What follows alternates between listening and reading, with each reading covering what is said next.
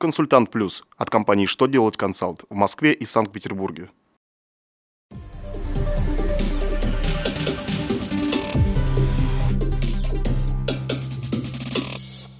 Добрый день! Для вас работает служба информации телеканала «Что делать ТВ». В студии Кристина Альшевская. В этом выпуске вы узнаете по какой форме нужно представить заявление, чтобы подтвердить право патентного иностранца на уменьшение НДФЛ. Какие новые возможности получили налогоплательщики? Могут ли долги фирмы сорвать заграничный отпуск ее руководителю? Итак, о самом главном по порядку. С 1 января 2015 года безвизовые иностранцы могут работать на территории России на основании патента при условии оплаты фиксированных авансовых платежей по налогу на доходы физических лиц. Работодатель может зачесть эти платежи в счет уплаты НДФЛ, исчисленного с зарплаты такого работника. Для этого необходимо заявление иностранного работника, документы, подтверждающие уплату авансовых платежей и уведомление из налогового органа о подтверждении права на уменьшение суммы НДФЛ. Чтобы получить уведомление, налоговый агент должен обратиться в свою налоговую инспекцию с заявлением. ФНС утвердила форму такого заявления своим приказом. Ранее налоговые агенты использовали рекомендуемую форму заявления.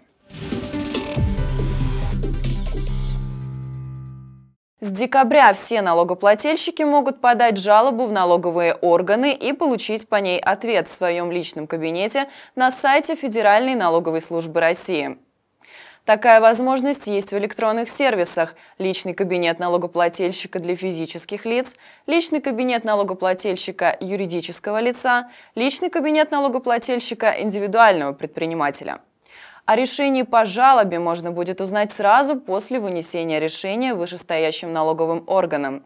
По мнению налоговой службы, нововведение откроет более широкие возможности для коммуникации с налоговыми органами. Долги фирмы не могут сорвать заграничный отдых руководителю.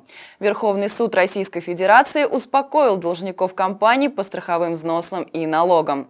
Напомним, что при долге более 10 тысяч рублей судебные приставы имеют право вынести решение о временном ограничении на выезд должника из России.